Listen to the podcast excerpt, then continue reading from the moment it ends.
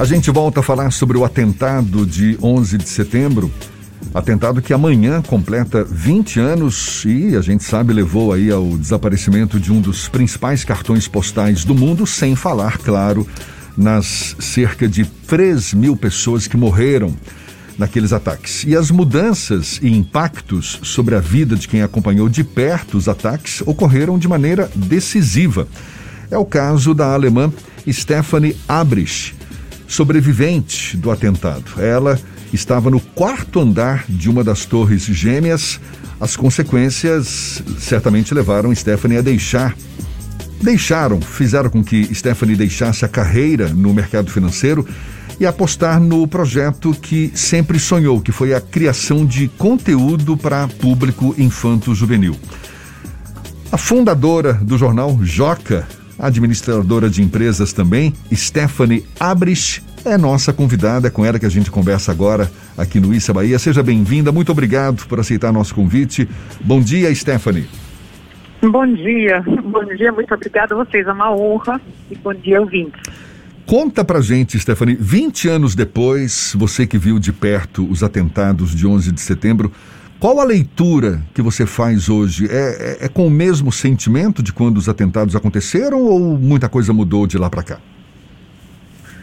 Sim, acho que é, eu penso pelo menos uma vez por dia, né, relembro, mas eu sempre relembro hoje com muita gratidão. Né? Eu agradeço todo dia tudo que eu pude realizar depois. E que nem você estava falando, é, assim, depois de uma tragédia, uma coisa assim forte, a gente muda a vida, a gente muda o pensamento, né? Não foi só no 11 de setembro, mas cada vez que acontece uma coisa na nossa vida, a gente repensa e, e, muda, e muda a nossa visão, né? Você então, tá... com certeza, dia 11 de setembro foi um impacto bastante grande, onde que você falou, eu mudei de carreira totalmente. É, eu imagino, você está dizendo aí que lembra pelo menos uma vez por dia daqueles acontecimentos Sim. todos. O que, que você estava fazendo exatamente no momento em que em que você percebeu que alguma coisa diferente, estranha estava acontecendo? É, eu estava na segunda torre, tá? na Torre Sul, no quarto andar, é, naquele complexo que ficava, como chama, junto à Torre Sul, né? Era um pequeno complexo. É, a minha mesa de trabalho dava direto para a Torre Norte. E de repente eu vejo uma bola de fogo, acho que eu nem lembro se eu ouvi alguma coisa, um avião, nada. Eu ouvi a bola de fogo enorme.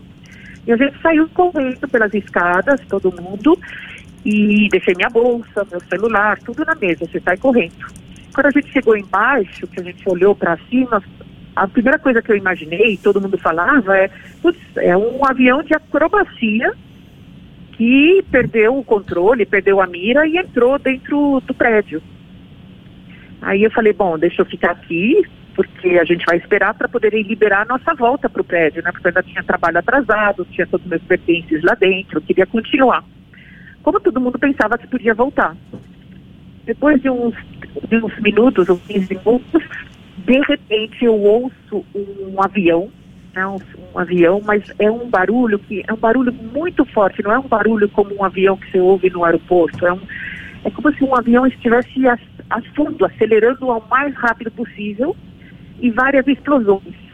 Então nessa, nesse momento eu, eu pensei que era um avião que estava voando por cima de, da gente e que ele estava nos bombardeando. Foi então com todo mundo eu saí correndo, eu tentei me proteger de, de como chamar de é, outros outros buildings, né? Como fala, outros prédios. Prédios, obrigada. E mas as, os prédios fechavam as portas fechavam as portas porque também não sabiam o que estava acontecendo e também se sentiam talvez ameaçados. Então, bom, a gente correu com todo mundo e teve uma hora que eu parei, a gente olhou para lá, ninguém sabia o que estava acontecendo. E quando eu vi, tipo, de longe, uma cadeira caindo lá do alto, né? Eu falei, nossa, tem uma cadeira caindo. E quando chegou mais perto, eu vi que não era uma cadeira, era um corpo. Nossa. Então as pessoas estavam começando a se jogar lá de cima. Quer dizer que quando teve o, o segundo ataque, o segundo avião na segunda torre, você já estava Você ainda estava lá embaixo, perto do prédio, mas deu Sim, tempo depois, a, a, e aí você conta que começou a correr e tudo mais, e logo depois os prédios caíram, não é? Nesse momento você estava em algum lugar, estava é, é, é abrigada ou, ou, também sentiu aquele efeito todo lá de, de, de, poeira que tomou conta praticamente de toda a cidade de Nova York, né? É, mas não foi tão rápido, né? Então quando eu vi que começou uh, as pessoas a se jogarem tudo, eu não queria ficar lá, né? Eu não queria ver essa coisa horrível e eu queria ligar para os meus pais, não tinha telefone, nada estava funcionando. Então eu entrei no metrô. O metrô demorou muito tempo para chegar até 82. Ele ia, parava, ia, parava, obviamente, porque estava acontecendo coisas em cima. Quando eu cheguei, como eu não tinha chave, fui para casa da minha vizinha e foi lá que eu entendi, depois de umas três, quatro horas, foi lá que eu entendi o que estava acontecendo de verdade, né? Porque foi a primeira vez que eu entendi pela televisão e elas me explicaram. Então todo mundo que estava lá na cena, na verdade, não sabia o que estava acontecendo, não tinha ideia. E, então eu não fiquei quando as torres caíram, ainda bem, porque muita gente que ficou olhando acabou morrendo embaixo do, dos debris, né?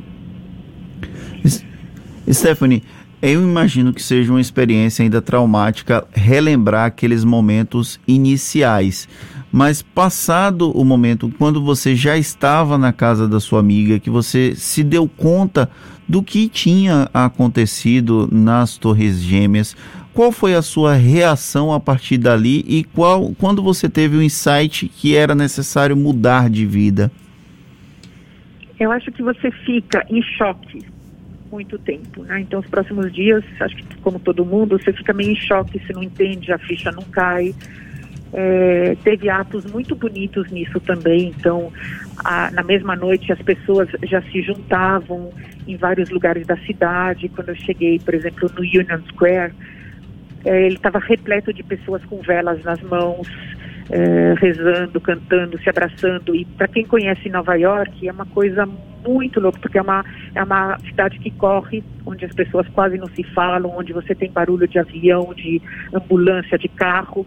E nessa noite não tinha nada de barulho, né? Porque o, o, não havia avião, né? Estava fechado tudo, não havia ambulância, não havia carro, então era e as pessoas se abraçando, todo mundo tentando entender e todo mundo era um luto em comum, né? Então todo mundo tentando se ajudar. Agora, quando eu, eu quis mudar de carreira, na verdade não é uma coisa assim tão romantizada como a gente sempre acha, né? Não é aconteceu e vou mudar de carreira. É um processo, né, que você faz, você começa a se questionar, realmente é isso que eu quero. Aí acabei fazendo um mestrado que era tipo um, algum, um tempo para pensar e eu sempre tive muito interesse. Eu cresci no Brasil, mas meus pais assinavam jornais para jovens e crianças. E, e, eu quis fazer isso no Brasil. Quando eu vi que não existia um jornal para jovens e crianças, eu quis fazer. Porque o jovem precisa saber o que está acontecendo, né? Então, hoje eu falo com muitas pessoas que têm hoje quase 30 anos, ou um pouco mais, e eles falam, nossa, Stephanie, se eu tivesse tido um jornal como o Joca hoje, eu teria entendido o que estava acontecendo, né? Eles relatam que tem lembranças que não sabiam o que estava acontecendo, viam os pais desesperados, faziam algumas perguntas, mas na cabecinha deles não entendiam nada. E essas pessoas me falavam, só vinha entender o que aconteceu quando eu estava no ensino médio, quando eu estava na faculdade. Então, a, a importância de ter um jornal para jovens e crianças é entender o que acontece no mundo. Né? Porque o, o que é feito, o jornalismo que é feito é de adulto para adulto.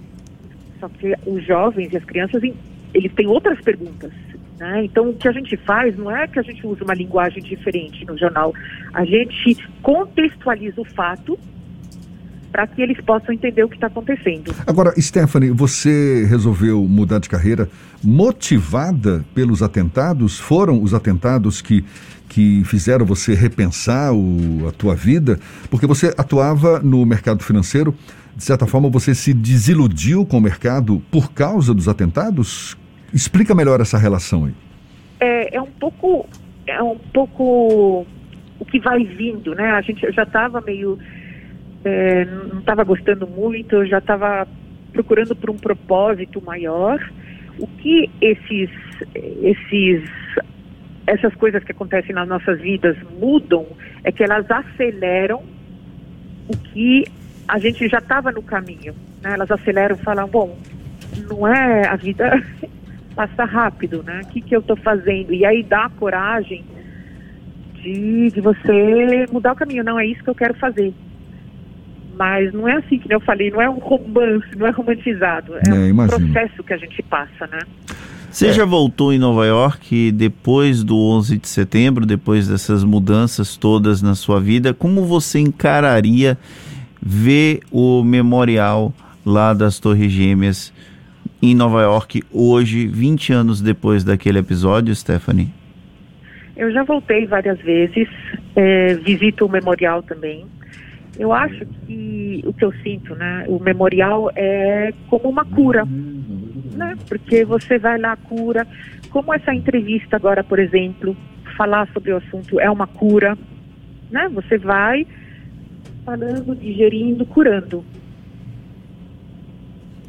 Imagino, imagino que, como o Fernando falou, deve ser um trauma até hoje, mas que certamente também deve ter resultado num amadurecimento, não é? Numa mulher mais consciente e muito obrigado pelas sua, suas palavras, por você abrir o coração para gente aí. E sucesso, sucesso nessa nova carreira, que certamente já está indo de vento em popa. Você que é fundadora do jornal Joca, administradora de empresas também, Stephanie Abrich, alemã, mas com alma brasileira já? total, o coração é totalmente brasileiro. Maravilha. Stephanie, muito obrigado, viu? Um bom dia para você e até uma próxima, então. Até uma próxima. Muito obrigada. Agora, 8h40 na tarde FM.